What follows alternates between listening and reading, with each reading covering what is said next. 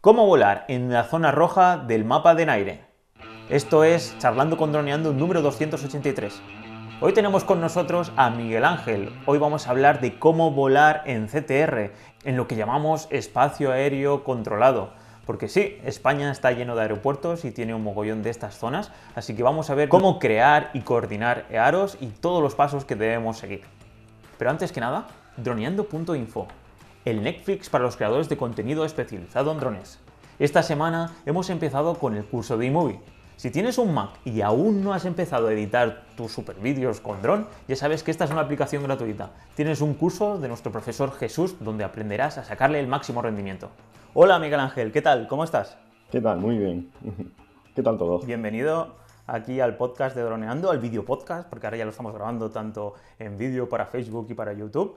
Y nada, es un placer tenerte aquí, porque vamos a hablar de unos temas que, vamos, eh, de normal hay mucha gente que se preocupa, porque no sé si alguna vez habrás visto en Facebook y en redes sociales la frase ahí, en España no se puede volar, está todo lleno de aeropuertos.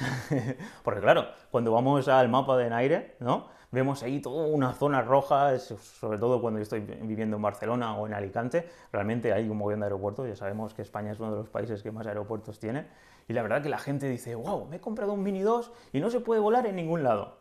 Y justamente vamos a hablar de este tema, ¿no? Exacto, sí. En todos sitios se puede volar, yo siempre digo lo mismo. Lo único que es cuestión de tiempo y de ir cumpliendo pues normativa, plazos y presentando documentación, como todo. Ahí está, ahí está el truco de que no es, pues eso, comprarse el dron simplemente. Y hay mucha gente que no sabe ni que hay que apuntarse en AESA, ni hay que tener seguro. Hay mucha gente que va, a comprar el dron, va ahora mismo con el Mini 3, que ha salido a la venta y ya pues hay mucha gente que lo está comprando.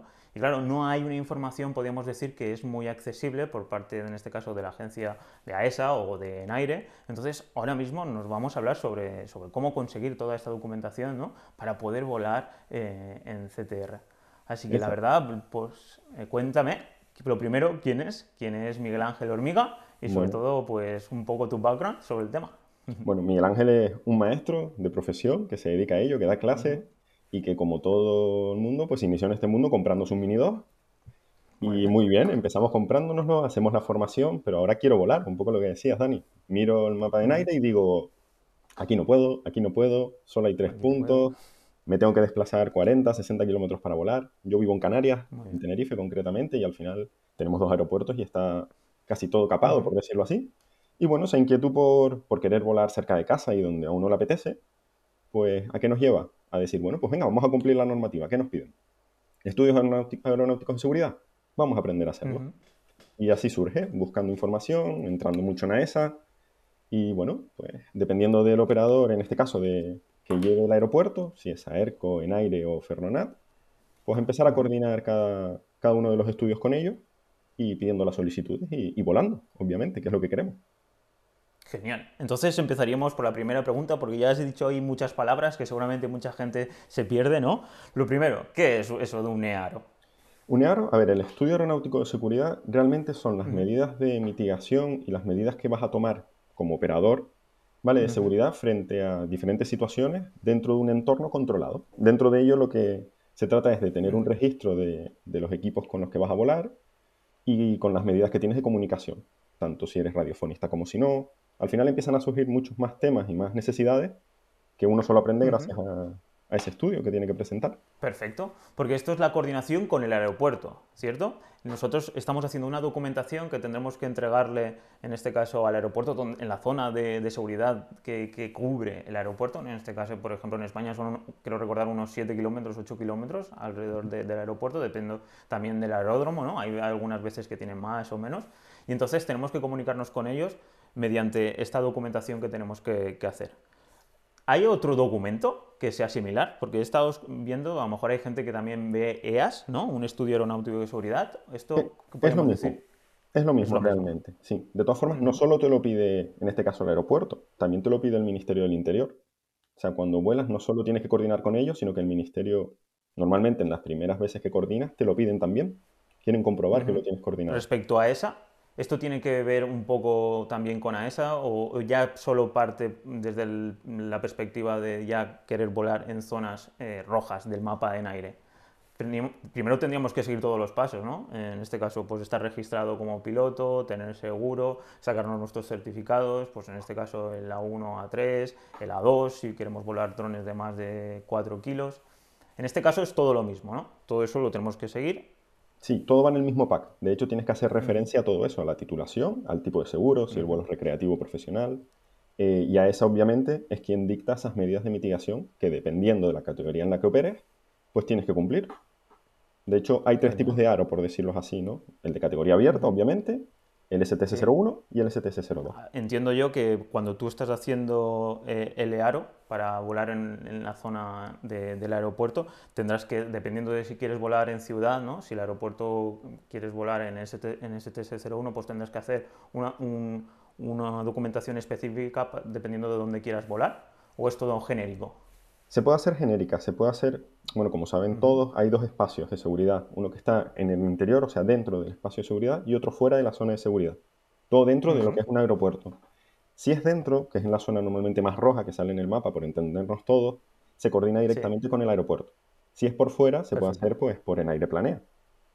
Entonces, bueno, ¿el documento puede ser el mismo? Sí, porque puedes coordinar un solo EARO cubriendo las dos zonas por decirlo así, o lo puedes tener por separado. Ya depende cómo quieras hacerlo. Pues vamos a hacer un pequeño ejemplo. Imagínate que yo estoy aquí en, bueno, estoy en Oslo, pero imagínate que ahora mismo estuviera en Barcelona y hay, 12 aeropuertos o 12 espacios así rojos, hay muchísimos. Entonces, ¿cuál sería lo primero que debería hacer si quiero volar, mi Mini 2, por ejemplo, a las afueras de Barcelona? No en el centro, porque en el centro tendría que comunicarme con no sé cuántos aeropuertos, pero imaginemos que quiero con el, con el que está, con uno en concreto. ¿Qué tendríamos que hacer lo primero? Bueno, lo primero que yo haría es entrar en Enaire Drones o en Enaire Planea y ver qué aeropuerto me coge en esa zona. ¿Por qué? Porque lo primero que hay que hacer es ponerse en comunicación con ellos, si es en la zona, te digo, de seguridad, para que nos manden un formulario que tienen de modelo cada uno. Son parecidos, por no decir iguales, solo cambia el aeropuerto. Para que vea todo lo que tengo que cumplir, sobre todo hablando de plazos. Hay aeropuertos que son 20 días, otros son 10, otros son 15, ¿vale? Con lo que tienes que presentar la documentación previamente. Sabiéndolo en este caso quién gestiona ese aeropuerto, pues ya veo si tengo que coordinar con Ferronat, como te decía, con AENA directamente, que es en aire, o con Saerco. Perfecto. Y pues cumpliendo los plazos, la verdad que suelen responder bastante rápido, sobre todo en aire y Saerco. Ferronat cuesta un poco más, pero porque es como un gestor más pequeño, ¿no? Por decirlo así, tiene menos gente en ese servicio. En este caso yo ya tendría la comunicación con Enaire, si estuviera en Barcelona, entonces yo allí eh, tendría que utilizar alguna página web, por ejemplo Planea Enaire tiene una plataforma donde yo con un usuario y contraseña puedo subir estos documentos y hacerlo más fácil. Sí, de hecho lo subes por ahí y ellos mismos te lo coordinan, todo otra vez como si fueras a presentar una operación, solo que cuando te sale si tienes el aro coordinado, le dices que no, y entonces te lleva a eso, a un acceso para subir el archivo y que pasa al departamento correspondiente para que te lo valide. En el caso de que tengas algún fallo o algo que, corregir, pues te lo comunican, los uh los subsanas, por decirlo así, y se los vuelves a enviar. Así va el proceso hasta que finalmente te dan el ok y te dicen, oye, muy bien, te lo sellan, te lo mandan firmado, todo digital, obviamente, y ya lo tienes. Perfecto. Y esto pasa tanto en aire con Saerco y Ferronat, ¿no? Porque para aclarar un poco a la gente que estos nombres que son, ¿no? Son los gestores nacionales del espacio aéreo. Eh, son los que podemos decir se reparten el espacio aéreo. Eh, en este caso entiendo yo que el Estado para poder gestionarlo todo esto pues tiene que depender de empresas privadas, ¿no? Estos son empresas privadas y entonces eh, son proveedores de, tránsito aéreo. Exacto, sí, correcto. Y cada uno tiene una serie de, aeropuertos o, de aeródromos destinados para ellos, o sea, lo, lo gestionan ellos y todos y estos eh, esta documentación, los EAROS que estamos hablando, todos se coordinan mediante Planea en aire. ¿O alguno de estos utiliza otra plataforma? Eso es lo que iba a comentar. No, solo en aire lo que es el de AENA, el propio de aire va por Planea. El resto todo por correo electrónico con los proveedores, en este caso directo. El único que tiene una plataforma así digital donde poder gestionarlo es en este caso AENA en aire, Planea en aire. ¿Y qué me puedes decir sobre Icaro 21? Que también he visto que es una necesidad para poder registrarte y poder hacer todo esto. Icaro es el gestor de los planes de vuelo. Son esas comunicaciones que además de tener la operación aprobada tienes que hacer diciendo los tiempos, las rutas y los días que vas a volar. Es como decirlo más específico. ¿Vale? Solo se puede presentar cinco días antes como máximo, 5, 4, 3, 2 o 1, ¿vale? No más allá de cinco días, con lo cual al final tienes que planificarte y, y tener apuntado de no me puedo olvidar. Y nada, te los tienen que aprobar también. Y en Ícaro sí es verdad que lo presentas para todas, la, en este caso los gestores, ¿vale? Los planes de vuelo sí que son a nivel nacional y son todos a través de Ícaro. La plataforma está muy bien, registras y bueno, tanto si quieres solicitar NOTAM como no, todo se hace a través de Ícaro. Luego tú también puedes reservar una zona para ti, ¿no? Utilizando el NOTAM, solo que entiendo yo que es cuando quieres hacer algo ya de bastantes horas o vas a cubrir diferentes días. O es recomendable pedir un NOTAM cuando queremos volar, por ejemplo, nuestro Mini 2 o Mini 3 eh, en Barcelona. A ver, el gestor es el que te lo va, te lo va a decir. A recomendar. Él, mismo, si te lo recomienda, incluso te lo llegan a publicar. En plan, no se preocupe, lo publicamos nosotros. Aún así, presentas el plan de vuelo, pero somos nosotros los que te gestionamos el NOTAN y te lo publicamos. No es muy sencillo, vamos a ser honestos, sobre todo las primeras veces tienes que cumplir muchas cosas, pero son ellos directamente. Vamos a por las cosas que nos harían falta también. Mm, ser radiofanista, tener todo el título para poder conectarte con el aeródromo con, y tener una radio de banda aérea, ¿y todo esto sería necesario? Sí, ahora mismo es obligado. A ver, supuestamente estamos esperando un nuevo Real Decreto que no va a ser esa obligatoriedad, pero ahora mismo sí. Tanto ser radiofonista como tener tu radio. Normalmente no te comunicas por ella, por lo menos aquí, siempre estás a la escucha, es un sistema de escucha, pero todas las comunicaciones con torre son a través de, teléfono móvil. De hecho, te recomiendan llevar dos, que sean de compañías distintas, pero claro. la radio hay que tenerla, el título también, y, y lo tienes que especificar, que lo tienes y que, y que cumples con la normativa. Totalmente, Miguel Ángel. Al final estamos esperando ahí desde hace bastante tiempo pues el nuevo Real Decreto que pueda definir un poco mejor todo esto. Porque claro, eh, no sé qué radio de banda ancha nos recomiendas, pero por los precios que he estado viendo son entre 250 a 400 euros. Una ICOS, por ejemplo, una ICOM IC A16E que he estado viendo. Y la verdad es que es un precio pues que si lo vas a utilizar mucho puede ser interesante, pero para alguien que quiera probarlo tal puede ser un precio alto. Y bueno, esperemos de que en un futuro todo esto se actualice, porque una cosa es la normativa y otra cosa sería pues lo ideal, ¿no? Pues que como bien has dicho con un teléfono móvil, aunque me parece curioso lo que has comentado de que te obliguen o te recomienden que tengas dos móviles diferentes por si acaso alguno falla y la verdad es que pues, es súper interesante, sobre todo porque siempre teniendo presente la seguridad, ¿no? Porque aquí es, pues, hey, que va a ir un helicóptero, hey, que va a ir, pues, obviamente un avión, ¿no? Porque no va, pero otro, otra aeronave mm, no tripulada, pues siempre es interesante tener esa comunicación y la verdad es que es algo increíble, ¿no? Poder, poder volar, eh, por ejemplo, en Barcelona o en cualquier ciudad donde haya muchos aeropuertos. Sí, además, no siempre hay un aeropuerto solo, siempre queremos volar donde nos coinciden dos helipuertos, de un mismo hospital, ¿no? O de un mismo... Ahí, sí, sí, sí. la coordinación se complica un poco. Es verdad que uno al final parece un Robocop cuando va a volar, porque vas con la radio en escucha, llevas los cascos del móvil por si te llaman. ¿Sabes? El dron, no sé qué, es que al final vas cargado. O sea, vamos a ser honestos. no es esas imágenes amor que se les ve a ustedes tranquilos, no, no, uno va cargado sobre todo en un espacio controlado, independiente de muchas cosas. Yo no me gastaría mucho dinero, obviamente, en una radio, no recomiendo a nadie que se compre una super radio, sobre todo porque se escucha que no va a ser obligatorio en un futuro. Claro. ahora mismo sí que funcione, tiene que ser aeronáutica, tiene que estar homologada, pero no, no haría una gran inversión económica en ella.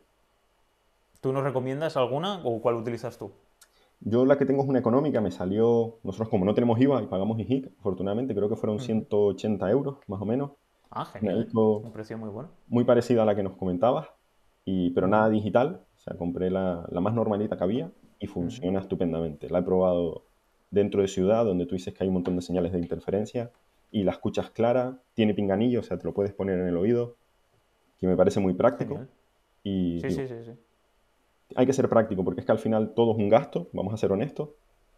Y bueno, hay que tenerla. Cumplimos, claro que sí, y nos formamos, que también hay que hacer la formación, pero eso no recomiendo un, un gasto excesivo ni un supermodelo digital es para estar a la escucha, simplemente comunicaciones, siempre todas por teléfono móvil. Es muy interesante esta idea porque al final si en unos meses o el próximo año cambia la normativa, pues mm, ya no haría falta de estar en escucha.